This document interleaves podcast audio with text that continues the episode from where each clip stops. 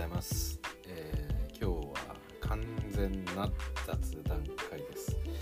えー NBA について、えー話すトピックが大してないんですけれども、え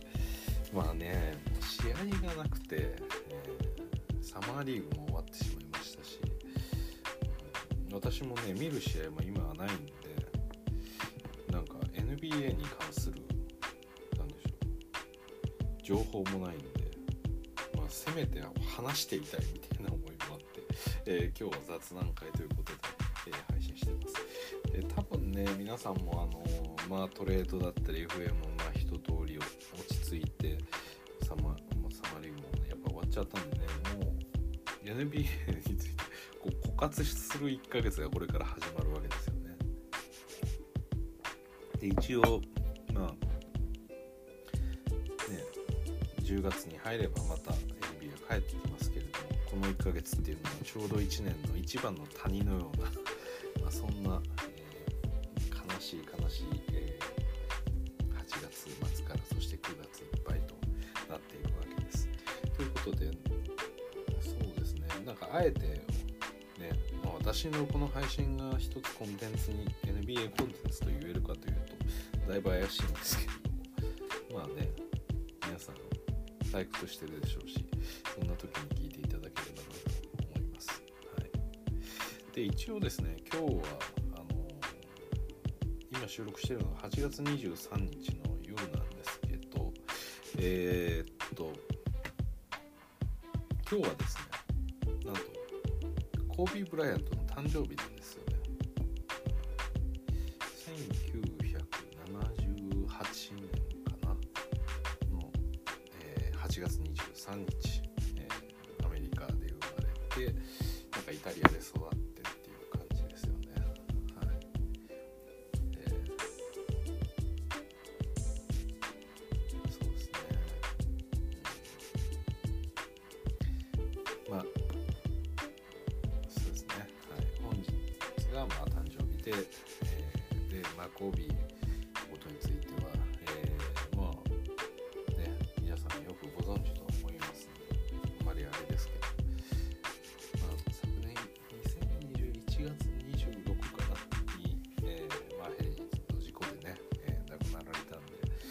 まあそれいうのもあって、えー明日8月24日っていうのは、え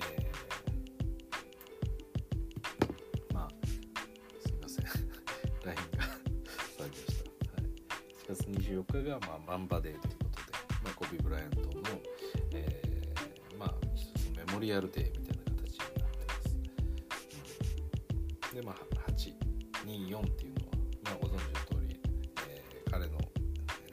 で、えーまあ、着ていた背負っていた、え背番号8番と24番にちなんで、えその日を、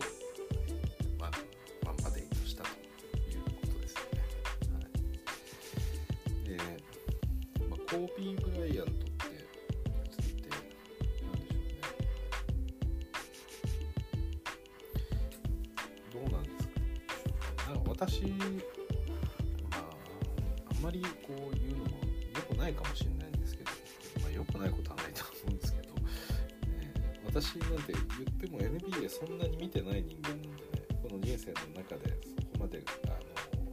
の、まあ、幼い頃からバスケットに触れてたわけでもないですし、まあ、ある程度こう年を重ねてから、えーまあ、この NBA という素晴らしいものに出会ったっていう人間なのであの、まあ、いわゆるこのなんでしょう若い頃にこう NBA に熱く熱く燃えたみたいなそういう類の人間じゃないんですよね。これは NBA に限らず、えーまあどんな趣味でもまあそうなんですけれどもやはりこう若い頃自分の中学時代高校時代とか何かこういわゆる青春時代に追いかけていたものってやっぱりその時の思い出ってすごく熱くてあのまあ年をこう経てからもやはり一番こう記憶に残っていて一番こう胸躍るものそれってまあ自分が何歳になってもその当時の熱量っていう感覚はやっぱり持っていたりして忘れられないんですよね。でまあよく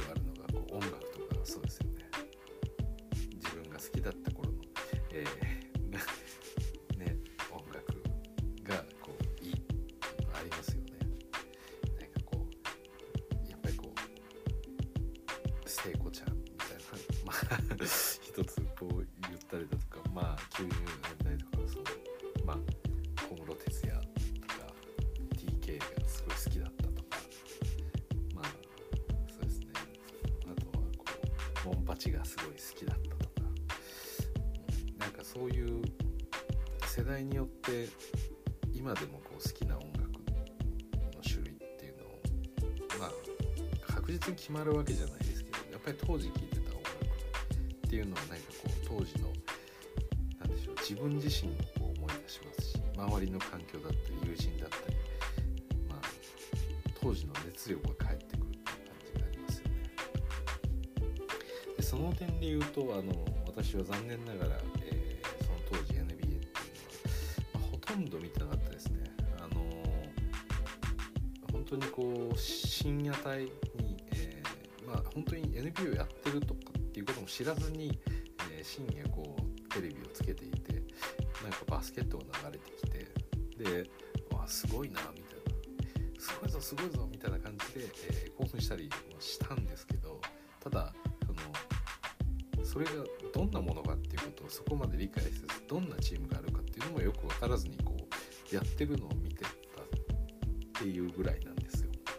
でその時に私がこう一番あの心の中に残ってるすごいすごいって思ったのがレブロン・ジェームズだったんですよね。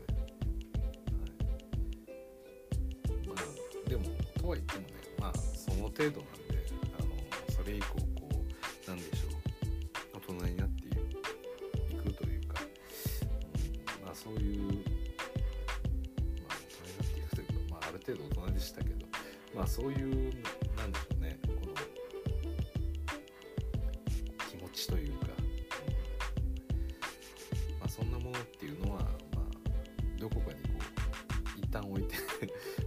ことをしていたっていう感じだったんであの、まあ、まさかこの年になって逆にこう NBA をもう一度見るというかその当時に比べてもっともっと、えーしっかりとして見てるなっていうことになってます。はい、でそんな私ですら、えーこのコービー・ブライアントっていうプレイヤーのことは、えーもちろん知ってましたね。これななんでしょうね私が多少 NBA を見てたからコービーを知っ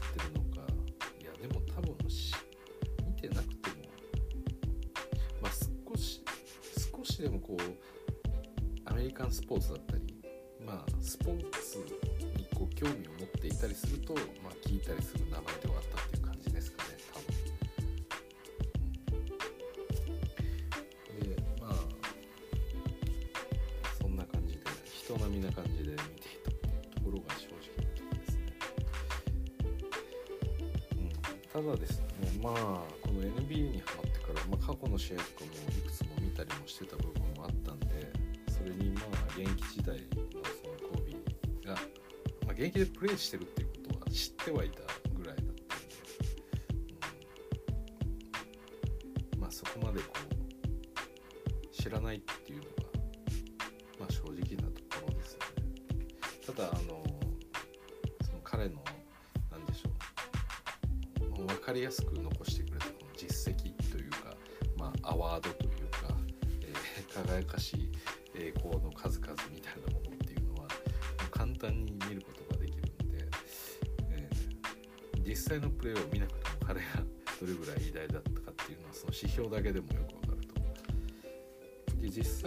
際こう試合をね、え1試合丸々通じて神戸の試合とかを見たりすると、うん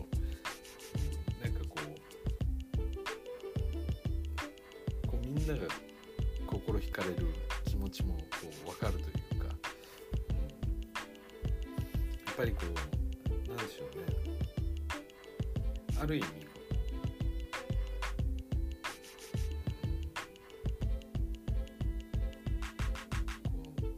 ロマンというそういうものを感じさせてくれるなんかプレイヤーですよね。何かやってくれるんじゃないかというか。だって現役時代は81試合の最高得点。コービー81点取れるプレイヤーなんだったらどの試合においてもコービーがこの試合81点取れば勝てるみたいななんかそういう期待感を持ンチャン前81取れたんだからどんだけまで来ててもそれでもコービーな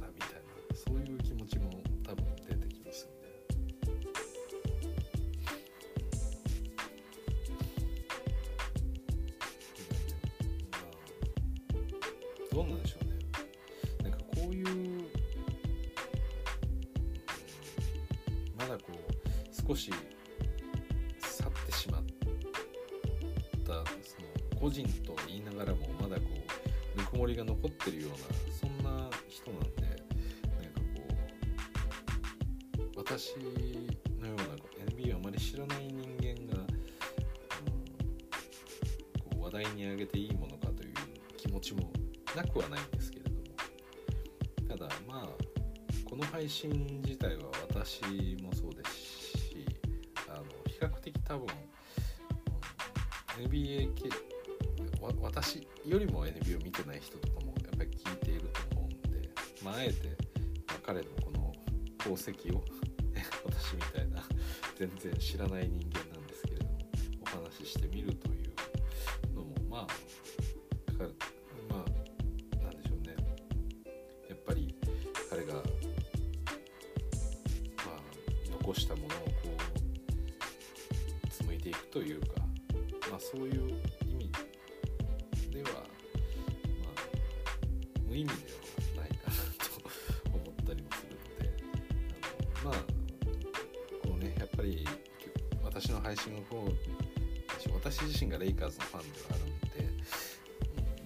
うんからレイカーズファンの方も聞いてくれてたりすると思うんですけど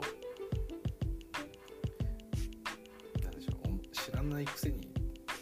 というふうにあまりあの気を悪くしないでいただきたいなと思ってます。あのなんでしょうもちろんその知らない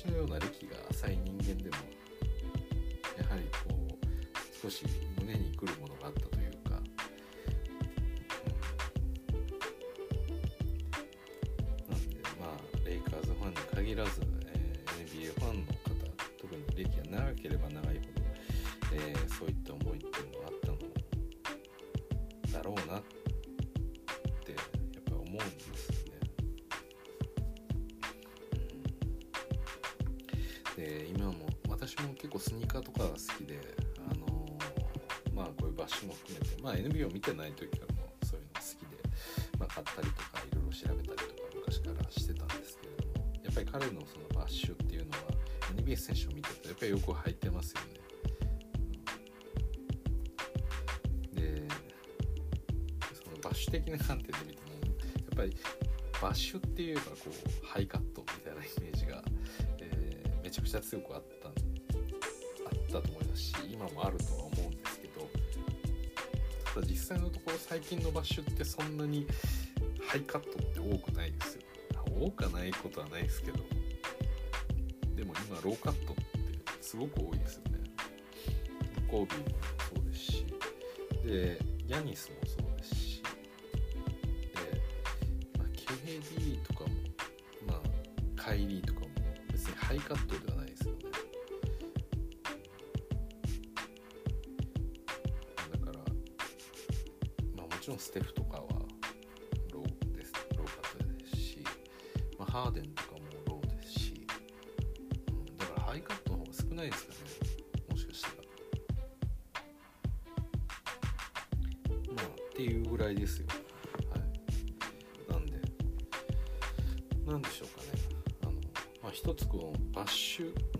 ットっていう点においても一つ大きな、えーまあ本当にコービーのやったことの中で言うとまあそれは些細なことなのかもしれないですけどもまあ非常に影響力があったプレイヤーですよね。で、えーまあ、せっかくなんで、えー彼がどんな功績を残したのかっていうのをまあウィキで調べりゃ分かることなんですけどあえて私の方から読ませていただ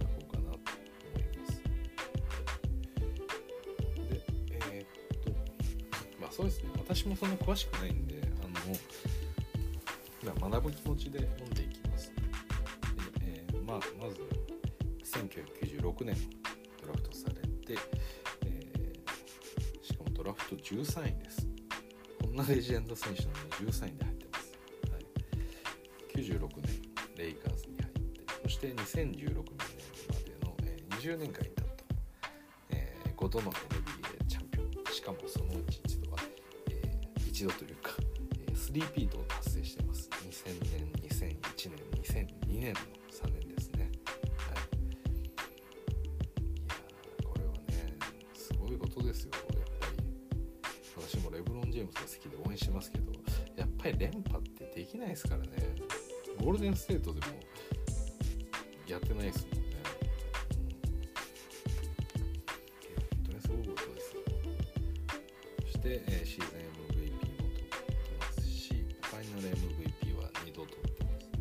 得点王も2度取ってるでオール NBA チームファーストは11回。そして、えーオールディフェンシブがファーストが9回。オールスターには18回出場していてオールスター MVP は4回と、うん。そして97年、えーダンクコンテスト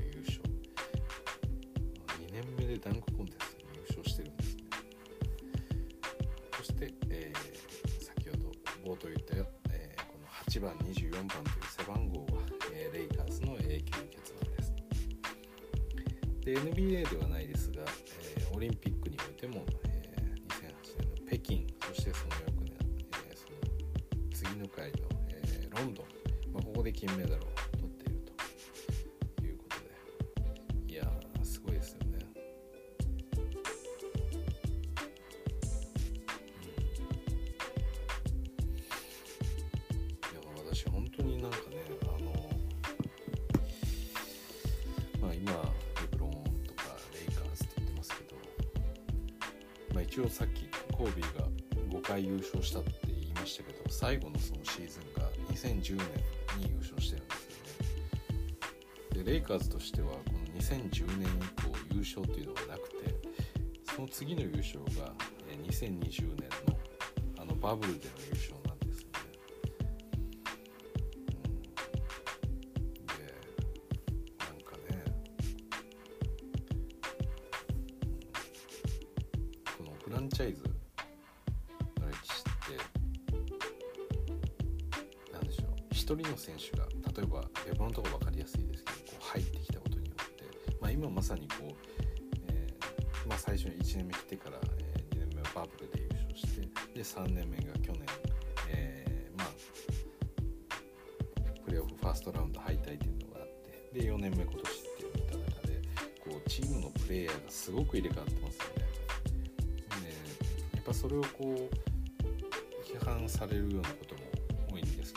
その話は置いておいて、えー私が言いたいのはですねこのやっぱりチームっていうものはまあ少なくとも今のこの NBA の球団30チームにおいてはですね何年前に起きたことっていうのがやっぱり今のチームを作ってると思うんですよね。だからそれってこう一人のプレイヤーを育成するとかそういうなんでしょう流度の話ではなくて、まあ、例えばレブロンが一人来たことによって、えーまあそれに応じていろんなプレイヤーまあそのサラリーの兼ね合いもそうですしそのレブロンっていうプレイヤーとのフィットの兼ね合いもそうですしいろんなことがこう組み変わっていくじゃないですか。でもなんでしょうねその今日今年今シーズン、非常に年齢が高い、えレイカーズになったっていうようなことを言ってますけれどもウエストブルックがいたりとか、えこのカーメロ・アンソニーがいたりとかまあちょっと去年までのレイカーズの中ではもう一切考えられないようなことが今起きてるんですけれどもただそれも含めてあの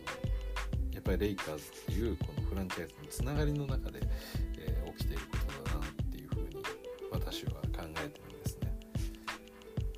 なんでレブロンが来ていろんなものが変わってしまったっていうのは間違いなくそうなんですけどただそれもやっぱりその前前からのこの先人たち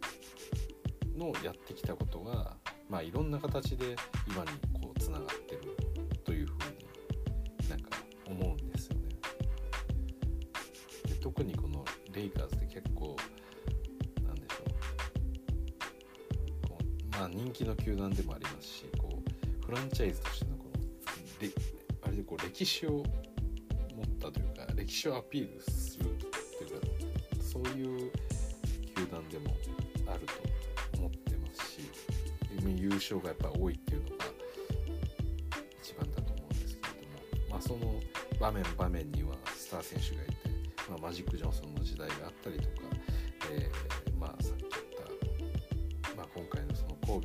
があったりだとか、うん、やっぱりそういうものがこの今のこのフランチャイズの雰囲気もうレイカーズっていうのをこう聞いた時にこう感じるいろんなこうなんでしょう。感覚ってあると思うんですよね。まあ、その人気だなとかあの今レブロンがいるチームだとか、まあ、人によっていろいろこう感じ方は違うと思うんですけどもいろんな要素がこのレイカーズっていうこの言葉にこう像も含めて何でしょうこう温度感というか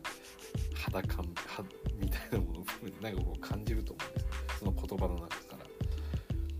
やっぱりそれはねレブロンが来たからって言って何か何もかも変えれるわけではないですしやっぱりこのレイカーズのレイカーズっていうものを聞いた時に感じる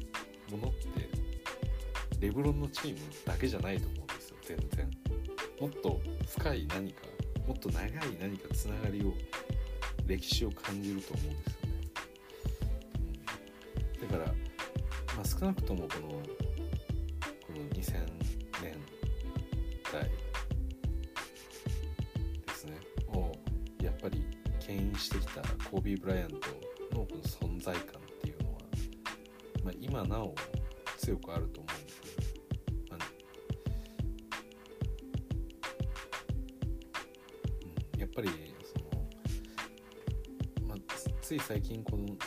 しまったっていうのもあると思うんですけれどもやはりステープルズセンターとかこう移された時にファンの人たちもコービー・ブライアントのジャージを着てますしで私の周りのこのレイカーズのファンとかもやっぱりコービーが好きだっていうもともと自分は NBA を見出したきっかけはコービー・ブライアントが好きだったからだっていうようなことその人たちはレイカーズファンなんですよ。ねこはもう切っても切り離せないぐらい。でコービーぐらいこうフランチャイズと同化してるようなプレイヤーっていうのはまあなかなかいないですししかもそれで優勝までやっぱりさせてるんで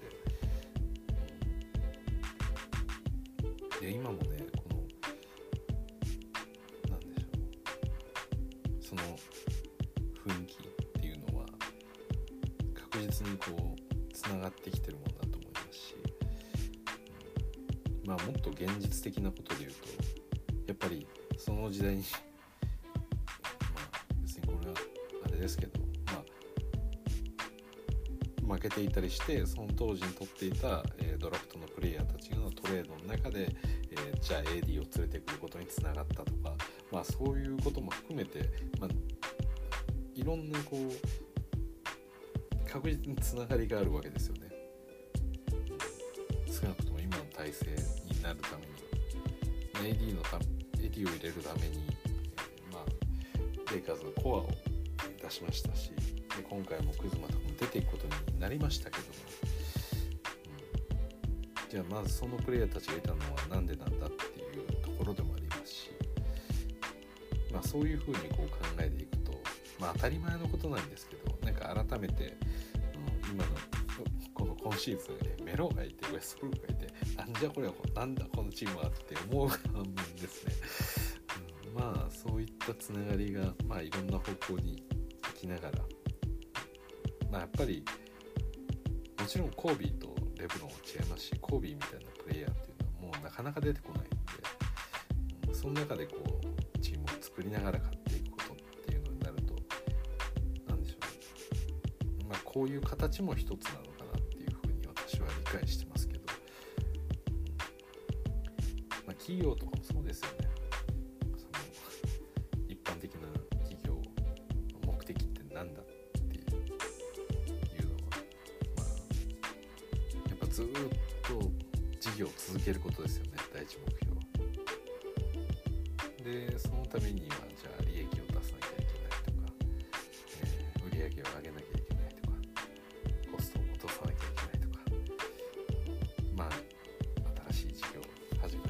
まあいろいろあると思うんですけど基本的には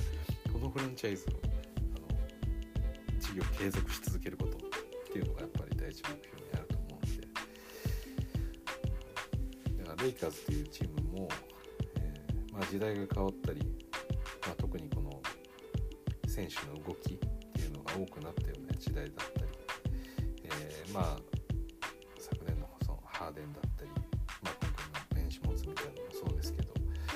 レイヤーの力が強くなってきたりとか、まあ、そういうふうに NBA のこのパワーバランスもいろいろ変わってきてるので、うん、それでもやはりなおレイカーズはどこを目指すのかっていうところで言うとやはりこのコービーがこだわったその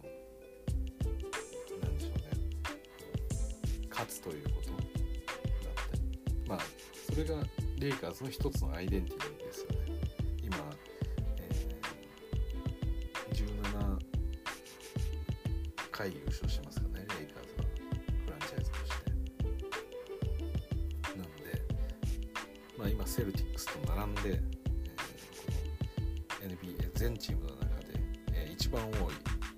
勝経験を持つチームですと。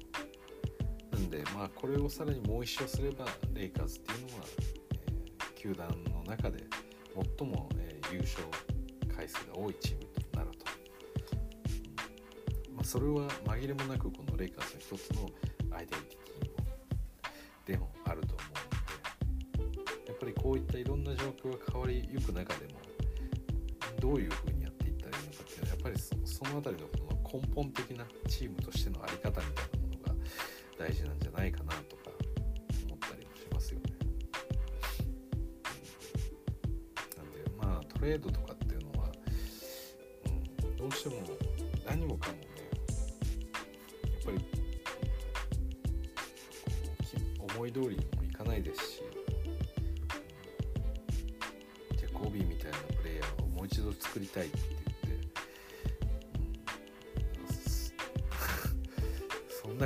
は出てこないですし出てきたとしてもねチームの補強がうまくいかなければやっぱり優勝は難しいっていうこともありえるんでそうなってくるとまあチームとしてどういう方向でいけばいいのかみたいな話になるとやっぱりこの勝ちにこだわっていくっていうことは、まあ、レイカーズとしては一つあるんじゃないかななんていうことを、まあ、全然わからない私ながら 思ったりしてます。その点でまあちょっと今回のメンバーっていうのが今季どういう風になるのかっていうのは分かりませんけどもまあなんか私はある意味まあでも軽率な言い方ですけど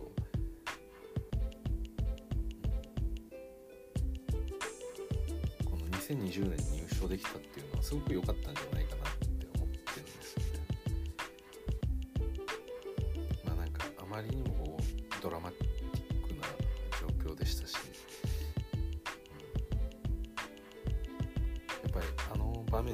面できたっていうのは良かったなって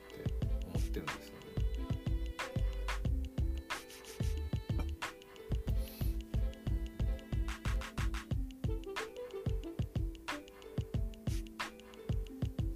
そうですね。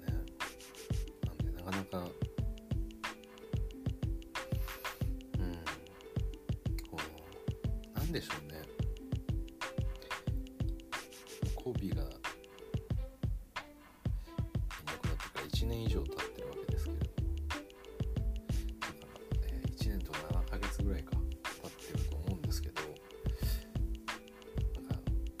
いまだに何でしょう NBA の中に彼のこう残り香がすごく残ってますよね。いろんなところに。それがすごいことですよね。もちろんその悲劇的な事件だったんで人々の記憶に強く残ってるっていうのもありますし、まあ、こういうなんでしょうねマンバデーみたいなもの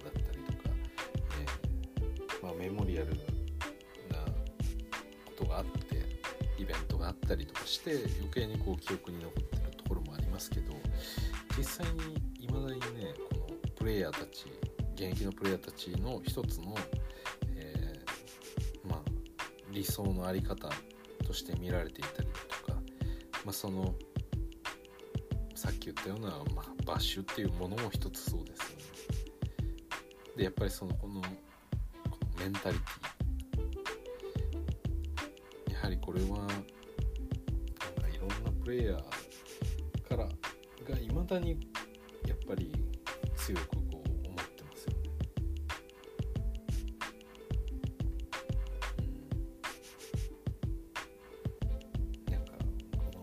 NBA っていろんなことがこう日々起きててすごいお金がこう動いたりしてるようなそんな世界なのなのにニュースもこうすごい速さでなんかこう駆け抜けていったり、まあ、去年のルーキーで入ったプレイヤーのうち何人が残ったのかなんてもう私も覚えてないぐらいなの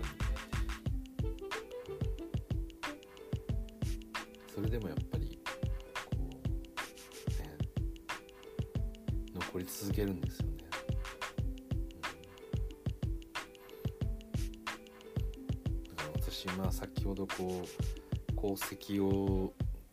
まああくまでこうテキスト上での話ですけど一応紹介しましたけどまあそそれじゃないところがみんなに伝わってるっていうのは彼の凄みをなんか感じさせますよね。やっぱ人を感動させる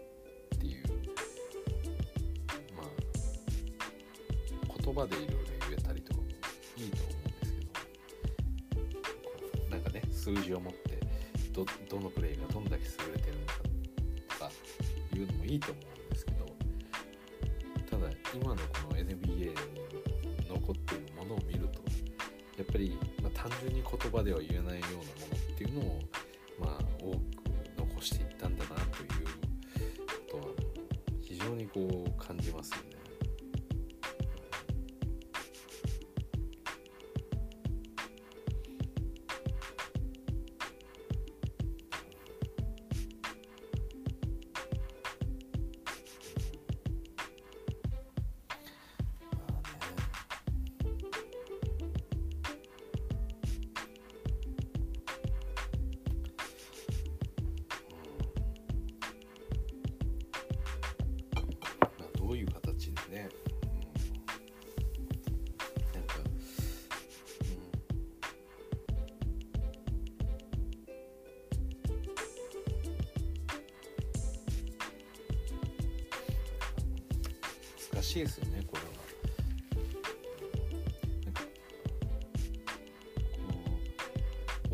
す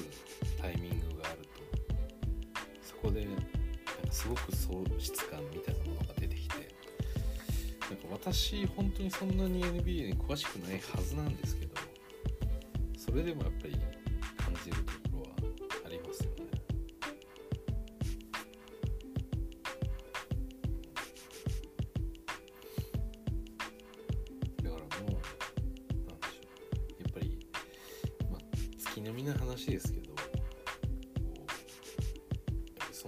がいなくなってもまあ人をこう思い出の中でやっぱ生き続けるみたいな言葉ってよくあるじゃないですか。それが本当にすごいですよね。あの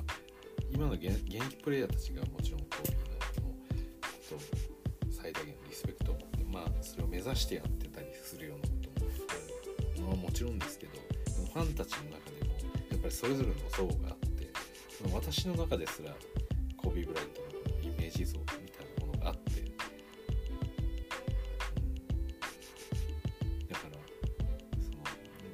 何億人っていう単位のような人たちの中でそれぞれにこう思いがあって。まあ付き合いが深かった人とかまあ身近な人はもっと強く持ってたしまあ20年こうずっと見てた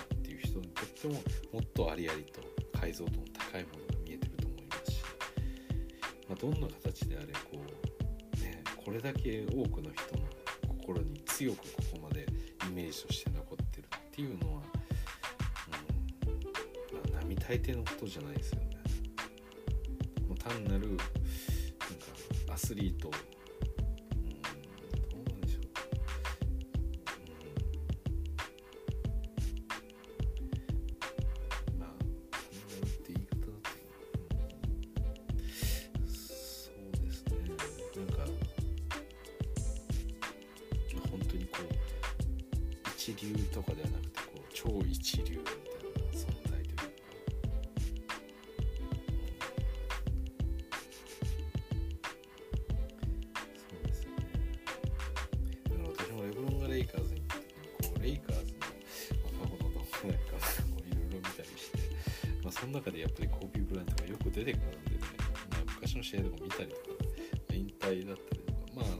90得点の試合も見ましたしインターの試合も、えー、一応全部見ましたし、うん、まあ。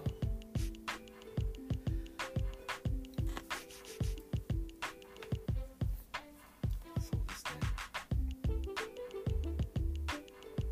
ね。かっこいいんですよね。なんかやっぱイタリア育ちっていうところなんかきざさがありますよね。あの有名なあのあの引退試合の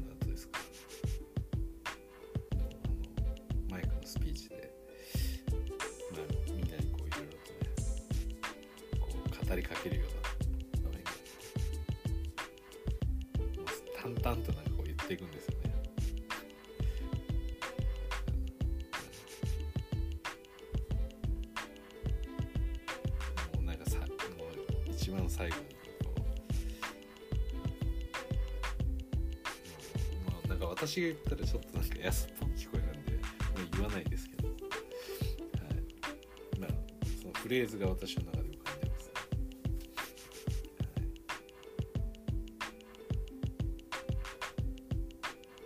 まあ、本当に素晴らしい偉大なプレイヤーだったと思いますね、まあ、ああいうプレイヤーっていうのはもうなかなかこれからも出てこないんだろうなと思いますし。まあ現代だと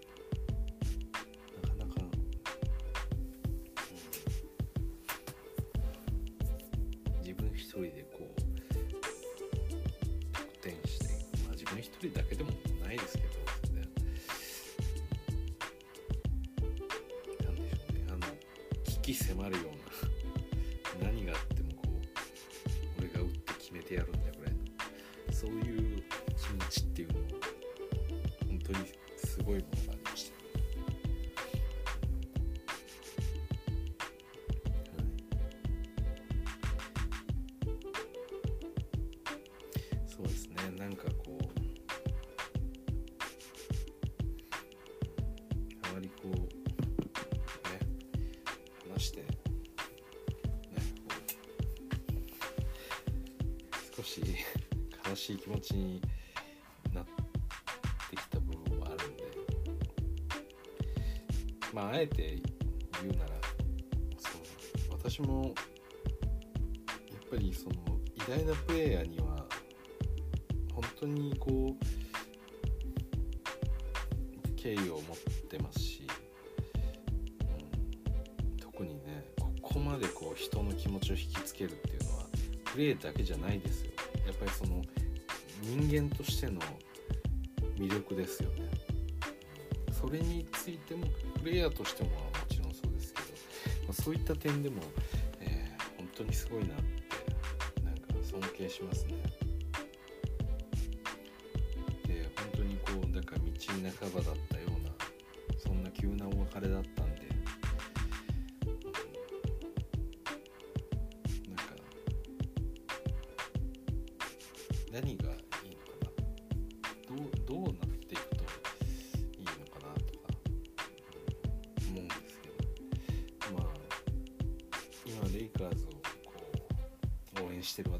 しては、まあ、レイカーズが強く荒れ続けること。まあいろんな形は変わりますけれども、まあ、コービーが知っていたメンバーっていうのはもうレイカーズにはいないですよね。だからレブロン AD ぐらいですか？THT もあるか。っていうぐらいですよね多分当時ロスターにいたのってコービーが亡くなる前のロスターってまあそうなろうがなんならレブロンがいなくなろうが AD がいなくなろうがレイカーズっていうフランチャイズは強くあり続けると、うんまあ、それがこうね、まあ、ある意味フランチャイズと同化したようなそんなコービーにとっては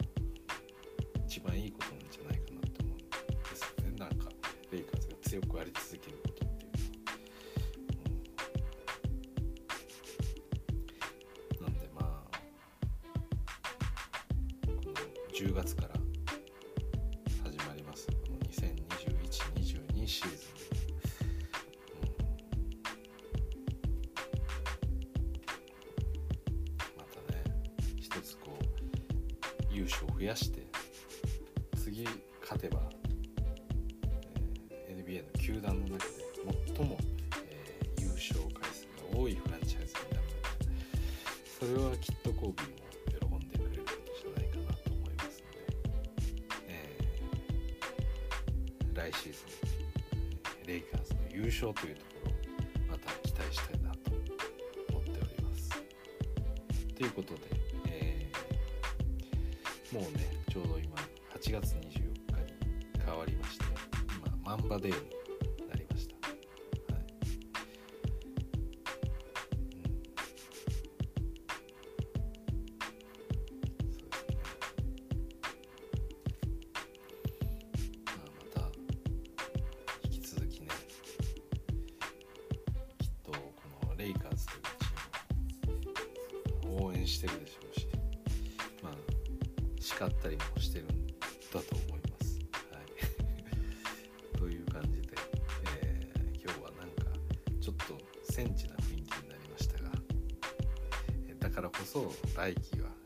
しなきゃねというところをちょっと結びとさせていただきま